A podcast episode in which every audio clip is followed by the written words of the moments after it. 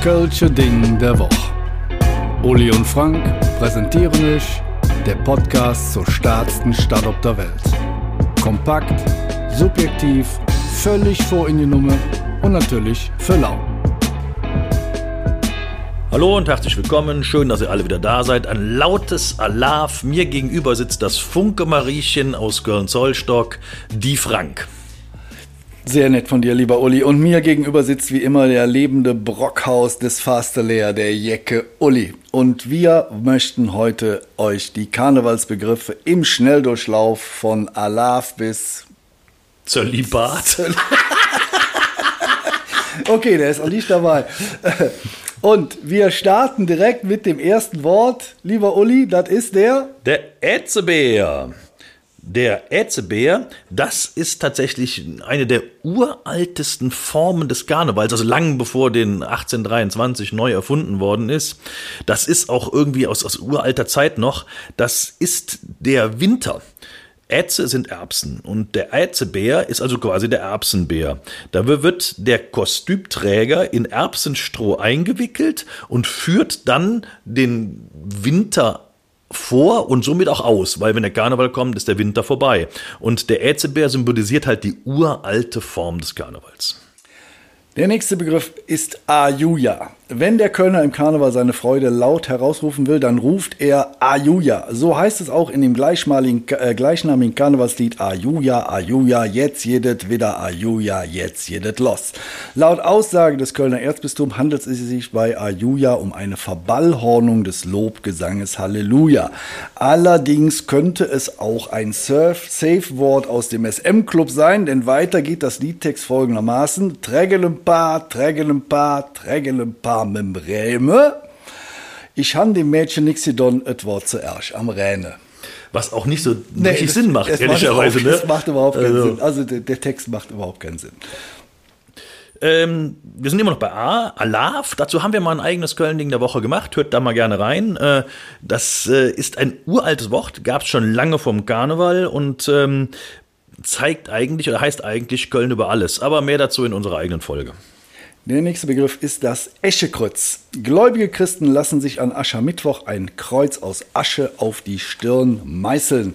Der Geistliche spricht dabei die Worte, bedenke Mensch, dass du Staub bist und wieder zum Staub zurückkehren wirst. Das Kreuz steht dabei für Buße, Reinigung und Vergänglichkeit. Mit anderen Worten, egal was du gemacht hast über Karneval, alles wieder Jod. Wir sind noch bei A. Ähm, Aschermittwoch. Aschermittwoch ist aber eigentlich das Ende des Karnevals und der Beginn der Fastenzeit. Also Karnevalsdienstag nochmal auf die Kacke hauen und Aschermittwoch dann das Eschekrütz sich abholen. Und das wusste bereits Job Schmidt, der geschrieben hat, an Aschermittwoch ist alles vorbei, die Schwüre von Treue, sie brechen entzwei. Von all deinen Küssen darf ich nichts mehr wissen, wie schön es auch sei, dann ist alles vorbei. Und wenn man mal so ein bisschen sich die Karnevalhistorie anguckt, so manches schöne Fisternöllchen hat am Aschermittwoch tatsächlich ein jähes Ende gefunden. Wir kommen zu den Buchstaben B. B wie Belejek. Das ist die einzig lebende Wecker ohne Snooze-Taste. Die Figur des Belliac war fast vergessen, bis die große allgemeine Karnevalsgesellschaft von 1900 Köln e.V. in der Session 0809 diese Tradition wiederbelebt hat. Der Belliac ist der Hofner und trägt ähnlich wie Till Eulenspügel ein Kostüm mit kleinen Glöckchen und einem Narrenkäppchen. Heute zieht der Belliac sehr früh an Weiberfastnacht durch die Stadt und weckt, unterstützt durch laute Spillmannszüge die Jecken. Sein Ziel ist die Hofburg. In der Hofburg wohnt nämlich das Dreigestirn. Dort werden Prinz, Bur und Jungfrau durch laute Rufe Obston, Obston, also aufstehen, aufstehen geweckt. Und nach dem erfolgreichen Wecken wünscht der Beleg dem Dreigestirn eine erfolgreiche Tag und zieht wieder durch das Städtchen. Blaue Zylinder, das kennen allerdings tatsächlich die wenigsten. Es ist so, dass die jeweiligen Extolitäten, also Ex-Prinz, Bauer und Jungfrau, im Jahr nach ihrer Regentschaft abdanken und dann ziehen die blaue Zylinder an. Und äh, die Frage ist, warum haben die blaue Zylinder an? Und ich war mal auf einer Veranstaltung, da war auch Festkomitee-Präsident Guckelgorn. Schöne Grüße, falls du uns hörst. Und ich habe ihn gefragt, Herr Guckelgorn, was ist das eigentlich mit den blauen Zylindern? Ja, er kannte das. Ich sagte, aber wo kommt das denn her? Er wusste es selbst nicht. Also, ähm, er hat dann aber just in time nachgefragt und eine halbe Stunde später hatte ich die Antwort. Die blauen Zylinder sind tatsächlich Deswegen, weil früher haben bei festlichen Angelegenheiten alle Zylinder getragen, die waren schwarz. Und wenn jetzt da ein paar blaue dazwischen sind, fällt man zumindest noch mit den Zylindern auf und ist ein bisschen herausgehoben, weil man ja Extolität ist. Daher kommt das mit den blauen Zylindern. Ja, das ist eine schöne Erklärung. Vielleicht liegt es auch daran, dass die einfach die nächste Session, wenn sie nicht mehr Karnevalsprinz sind, absolut Gas geben können und sind die ganze zig blau. Man weiß es nicht. Jetzt gut die Bütt. Die Bütt ist der Arbeitsort der Büttenredner. Bei jeder Karnevalssitzung gibt es auch Büttenredner, wobei die heutzutage gar nicht mehr so up-to-date sind wie früher einmal, weil keiner will mehr zuhören. Aber einer der wichtigsten Kölner Büttenredner war Karl Küpper. Über den machen wir auch nochmal eine separate Folge, der sich bei seinen Reden immer auf den Rand der Bütt setzte. Und trotzdem so ein, äh, einen ganz besonderen Gruß an dieser Stelle an den Jörg Runge, der Duppes vom Land. Den müsst ihr euch mal genauer anhören. Das ist jemand, den sehe ich durchaus in der Tradition eines Karl Küppers, weil der Mann hat Haltung. Der bezieht auch Stellung auf der Bühne, auch wenn es weh tut. Insofern, lieber Jörg, mach Wigger so. Dann kommen wir jetzt zum Bützja. Ein Bützchen ist ein Küsschen und auch nicht mehr. Das heißt, keine Missverständnisse. Ein Bötzchen wird auf die Backe gegeben und wenn es ganz, ganz weit hochkommt, mit spitzen München auf andere München. Das ist keine Einladung zur hemmungslosen Knutscherei, zum Rumgrabbeln oder wie auch immer. Und wie immer heißt es einfach, benehmt euch.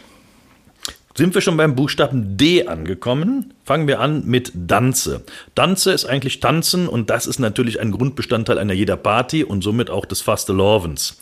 Das Problem ist allerdings, in diesen engen Kneipen kann man eigentlich nicht wirklich tanzen, sondern man schunkelt eigentlich nur, aber eigentlich reicht das ja auch und ist schön, und ist gemütlich, nicht so anstrengend und äh, wenn man sich so ein bisschen geschüttelt hat beim Schunkeln, geht das nächste Kölsch schon direkt viel besser wieder runter. Der nächste Begriff ist die dicke Tromm. Das ist eine große Trommel, die zusammen mit einem kleinen Trömmelchen, sage ich mal, der Inbegriff des Karnevals ist und eigentlich den Takt angibt. Hauptsache laut und im Idealfall natürlich auch im Takt. Und ich kann mich noch daran erinnern, wie wir mit dem Kegelclub von meinen Eltern immer Rosenmontags mit 20 Mann als Lappenclowns verkleidet über die Fringsstraße gezogen sind und ich durfte die Tromm tragen und auch Trupp kloppen. Das war schön. Und du hast auch das richtige Rhythmusgefühl. Ja, ne? natürlich, das war richtig schön. Immer noch D, wir sind beim Divertisementchen. Das Divertisementchen wird von den Kölschen auch liebevoll et Zilchen genannt. Und das ist ein Kölsches Unikat. Stellt euch mal vor, jedes Jahr stellen sich 100 Sänger der, Spül der Bühnenspielgemeinschaft Cecilia Wolkenburg auf die Bühne und bringen ein wirklich komplett neues Kölsches Musical auf die großen Bretter. Also die sind im Opernhaus oder mangels Opernhaus momentan, sind die im Staatenhaus und machen da eine richtig hammerharte Aufführung mit Orchester, mit allem Gedrön Gedöns. 30 Vorstellungen, ungefähr 30.000 Zuschauer und viele, viele mehr gibt's noch im Fernsehen. Die feiern dieses Jahr 2024, 150. Geburtstag. Herzlichen Glückwunsch, herzlichen, liebes Zeltchen. Herzlichen Glückwunsch. Jetzt immer noch D, das Dreigestirn. Ein Thema, welches ganze Bibliotheken füllen könnte. Das machen wir aber nicht, weil ihr müsst einfach nur die Folge zum Dreigestirn hören, die wir aufgezeichnet haben. Gleiches gilt für die Jecke 11. Da haben wir auch schon mal ein Köln-Ding der Woche drüber gemacht. Hört da mal rein. Die 11 ist die Jecke-Zahl des Karnevals. Jetzt kommt der Elverrat. Eine Karnevalssitzung ist nichts ohne den Sitzungspräsidenten plus zehn weitere Personen. Fertig ist der Elverrat. Doch während der Präsident, sag ich mal, meistens mehr oder minder eloquent so durch so eine Sitzung führt und was weiß ich, die einzelnen Protagonisten dann immer mal so vorstellt, hat man bei den anderen, die da so manchmal so rumsitzen, das Gefühl, die würden Sozialstunden ableisten und schauen da so gelangweilt und gequält so durch die Ecke rum. Ganz anders bei der Stunksitzung. Dort stellt nämlich jeden Abend eine andere bunte, immer gut gelaunte Truppe den Elverrat. Und wer war 2019 im Elverrat der Stunksitzung? Das kann ja nur der Uli gewesen Richtig. sein. Richtig. Wie kommt man da eigentlich dran? Da musst du äh, dich da bewerben und dann musst du Glück haben und gezogen werden. Schönen Gruß an meine Schwester, die das damals alles organisiert hat. Sind wir bei F, Fastelovend. Also wir haben ganz, ganz viele Wörter für unseren Karneval. Fastnacht, Fasenacht, Fastnacht, Fastnet, Fasching, Fasteleer, Fastabend, fünfte Jahreszeit oder eben das schönste Wort Fastelovend. Ähm, die genaue Herkunft, da gibt's ganz, ganz viele entsprechende äh, Erläuterungen. Es hängt natürlich mit dem Fasten eigentlich zusammen, weil man könnte sagen, es ist der Abend vor dem Fasten, weil danach beginnt die Fastenzeit und da kann man nochmal so richtig auf die Kacke hauen. Auf jeden Fall gibt's äh, den ersten Nachweis dieses Begriff äh, aus dem Jahr 1341. Da haben die Kölner Ratsherren sich selbst verpflichtet, die Stadtkasse nicht mehr zu Zwecken des Fasterwende zu plündern. Könnte die Höhe noch uns machen. F wie das Festkomitee. Und frei nach dem Motto, nix ist so ernst wie der organisierte Fastelorvent, so staatstragend sind die Mitglieder und Vorsitzenden des Festkomitees. Das Festkomitee Kölner Karneval von 1823 ist der Dachverband der Kölner Karnevalsgesellschaften. Die wichtigsten Aufgaben des Festkomitees sind die Organisation des Rosenmontagszugs und die Auswahl des Dreigestirns. Entstanden ist das Festkomitee aus der den Preuß, oh, oh, aus der den Preußen geschuldeten Neuordnung des Karnevals. Ganz in preußischer Manier wollte man das wilde und ausufernde Treiben des Karnevals Anfang des 19. Jahrhunderts in geordnete Bahnen lenken und gründete deshalb dieses hervorragend organisierte, festordende Komitee. Noch was zu sagen? Ich bin ganz baff. Das nächste Wort können der Frank und ich nur vom Hören sagen her. Wir ja. beide haben damit definitiv nichts zu tun. Es geht um F wie ein Fisternölche. Ein Fisternölchen ist eine eher geheime Liebschaft, die auch oft mal so ein bisschen nebenher betrieben wird, also neben der eigentlichen Liebschaft, die man so hat. Wenn du an Karneval ein Fisternöllchen hast, dann hast du ein spezielles Fastelovens-Fisternöll. Damit kennen wir uns aber auch nicht aus. Ja, und der nächste Begriff reiht sich da direkt ein. Das ist der Pfütschensföhler. Der Pfütschensföhler hat im Karneval absolut nichts verloren. Der schleicht sich nämlich durch die Kneipen und Gassen und jedem Mädel, was ihm entgegenkommt, grabst du an der Hingersch. Deshalb ist der Also das, der weibliche Po, absolut tabu. Absolut. Richtig. Und wenn ihr eine Pfötschensföhler seht, sagt ruhig dem Personal Bescheid, wo ihr seid, der Fligerus. Genau. F wie fünfte Jahreszeit, äh, wieder eine andere Bezeichnung für den Fastelovend. Ähm, das Schöne ist, wir in Köln haben neben Frühling, Sommer, Herbst und Winter auch noch die fünfte und tatsächlich die schönste Jahreszeit. Das ist bei uns der Fastelovend. F wie Funken, ganz, ganz, ganz, ganz wichtig. Entstanden aus einer Persiflage auf die ungeliebten preußischen Militärs, handelt es sich bei den Funken um ganz besondere Karnevalisten in der Tradition der ehemaligen äh, Stadtsoldaten. Früher waren diese etwas verlottert und mussten ihr karges Salär durch das Stricken von Strümpfen aufbessern. Heute sind die Funken stets pickfein, was bei den vereinsinternen zahlreichen Uniformen und Mützenkapellen penibelst kontrolliert wird. Das sind Mützenappelle, keine Kapellen. Appellen. Ach, Mützen, Appelle, Entschuldigung, ja, ich, war, ich habe nicht gedient, man merkt es. Bei den ganz traditionellen Funken, wie zum Beispiel bei den Kölsche Funke Rotwies von 1823 e.V., besser bekannt als die Roten Funken, handelt es sich satzungsgemäß um reine Männervereine. Was sonst? Allerdings sieht diese Satzung auch vor, dass der jeweilige Oberbürgermeister Ehrenmitglied ist. Hups, Henriette Reker ist eine Frau und ist somit eine Funkin. Die erste. Die erste, die erste Fünf. Wichtigstes Merkmal der Funken sind die Knabüs, das ist ein hölzernes Gewehr mit einer Blume im Lauf, und das Stippefötchen. Wird das nochmal näher erläutert? Ja, wird nochmal. Dann lasse ich das jetzt mal weg. Ähm, übrigens, in eins äh, der Traditionschors zu kommen oder bei den Funken reinzukommen, ist mal gar nicht so einfach. Ist ein bisschen so wie bei den Hells Angels, ne? Also natürlich ohne diese ganzen kriminelle Kram, sage ich jetzt mal. Man ist zuerst Prospekt und dient sich mit Eindecken und Hilfsarbeiten bis nach oben. Kann man dazu sagen? Kann man so mal sagen. Ähm, ganz beliebt bei meinen Innenstadtführungen geht das Thema auch immer um den Eid, den man leistet, wenn man als Prospect anschließend zum echten Funken wird. Nächstes Wort F wie Funkenbiwak. Ein Biwak bezeichnet so ein Lager im Freien, so ein Zeltlager, in der Regel ein militärisches Zeltlager. Und wenn ihr mal die ganzen Funken alle in Aktion sehen wollt, müsst ihr zum Funkenbiwak gehen. Da gibt's nämlich nicht nur ganz viele Funken, sondern auch reichlich Gölsch Ärztezup und dann gibt's ganz viele Besuche von anderen Spielmannszügen und ganz viele Bands spielen da. Ich bin mir nicht ganz sicher, ob die das immer noch so machen. Früher war das so, hast du dir ein Glas gekauft und hast den ganzen Tag frei gehabt. Glas kostet, was weiß ich, 20 Mark damals oder so. Und dann konntest du immer weiter trinken mit dem einen Glas. Das ist eine super Idee. Eine gute Idee, ne? Ja. Flatrate saufen sozusagen. Mhm. F wie Funke Mariechen. Um gleich Missverständnisse vorzubeugen, haben wir ja eben schon mal bei den Funken gelernt. Bei ganz traditionellen Funkenchor ist das Funke Mariechen zwar die Tänzerin der Funken, aber sie ist kein Mitglied der Funken. Und warum nicht? weil sie eine Frau ist. Muss man mal ganz klar so sagen.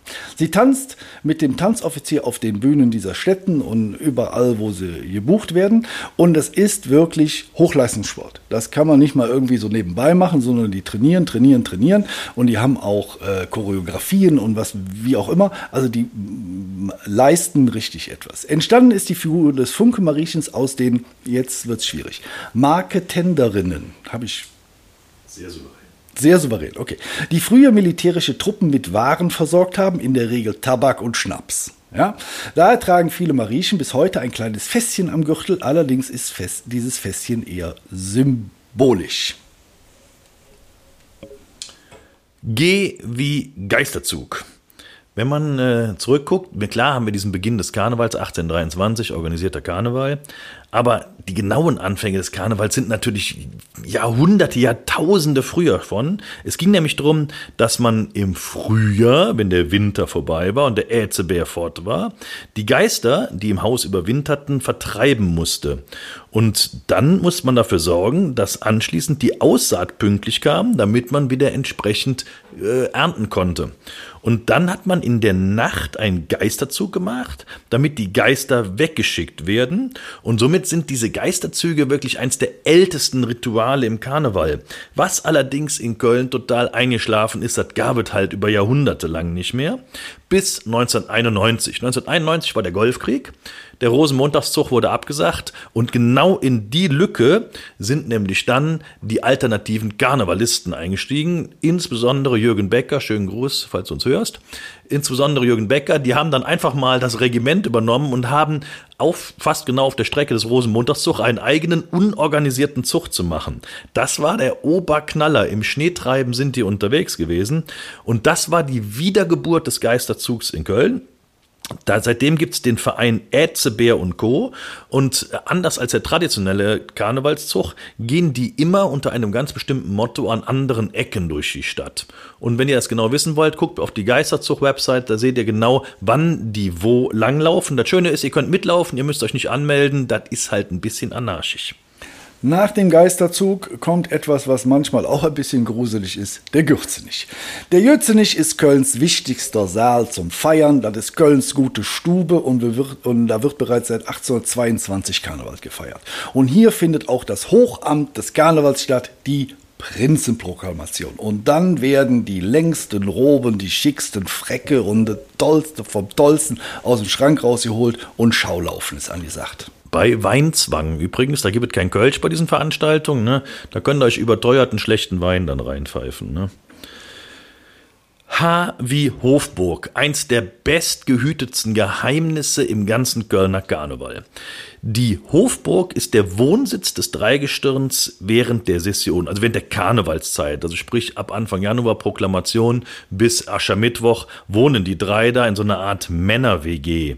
Das war früher das Dorinth, heute ist es, äh, äh heute ist das, äh, das Dorinth, früher war es das Pullman Hotel im Friesenviertel. Und die haben eigentlich eine komplette Etage für sich. Und das ist die wirkliche Rückzugsmöglichkeit des Dreigestirns, weil ansonsten haben die ja ständig jemand am Wickel, der dann bei denen unterwegs ist. Und dann können die in diesen Räumen tun und lassen, was sie wollen. Da gilt nämlich das Motto, What happens in Hofburg stays in Hofburg.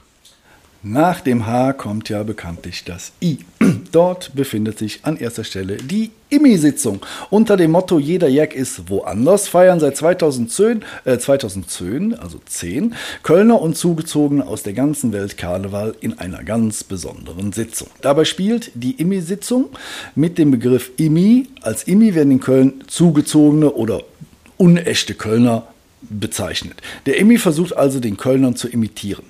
Zuerst auftaucht dieser Begriff in dem Lied Sarens Blutwursch von Gerd Jussehoven. Da heißt es, Sarens Blutwursch, ich garantiere dir, wer nicht richtig Blutwursch sagen kann, dann ist eine Immi, eine Immi, eine Immi. Wobei man eigentlich auch Flint sät. Ne? Eigentlich ja. ja. Bei der Immi-Sitzung steht das zweite M für Immigration. Dabei ist völlig unerheblich, ob du Bayern, Botswana, Ostfriesland, Oererken, Schwick, Leverkusen kommst, Gladbach, wie auch immer, du bist eine Immi und dann gibt es für dich eine eigene Sitzung.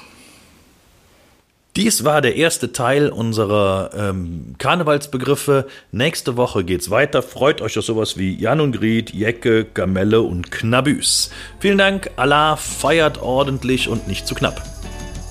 Vielen Dank fürs Zuhören. Und da wir natürlich absolut davon ausgehen, dass euch der Podcast gefallen hat, folgt ihr jetzt natürlich auch bei Spotify und zusätzlich noch auf der Webseite des Köln-Lotsen, köln-lotse.de oder bei dem ganzen Social-Media-Gedöns, Instagram, Facebook und wie sie alle heißen, überall einfach Köln-Lotse gucken, dann findet ihr uns.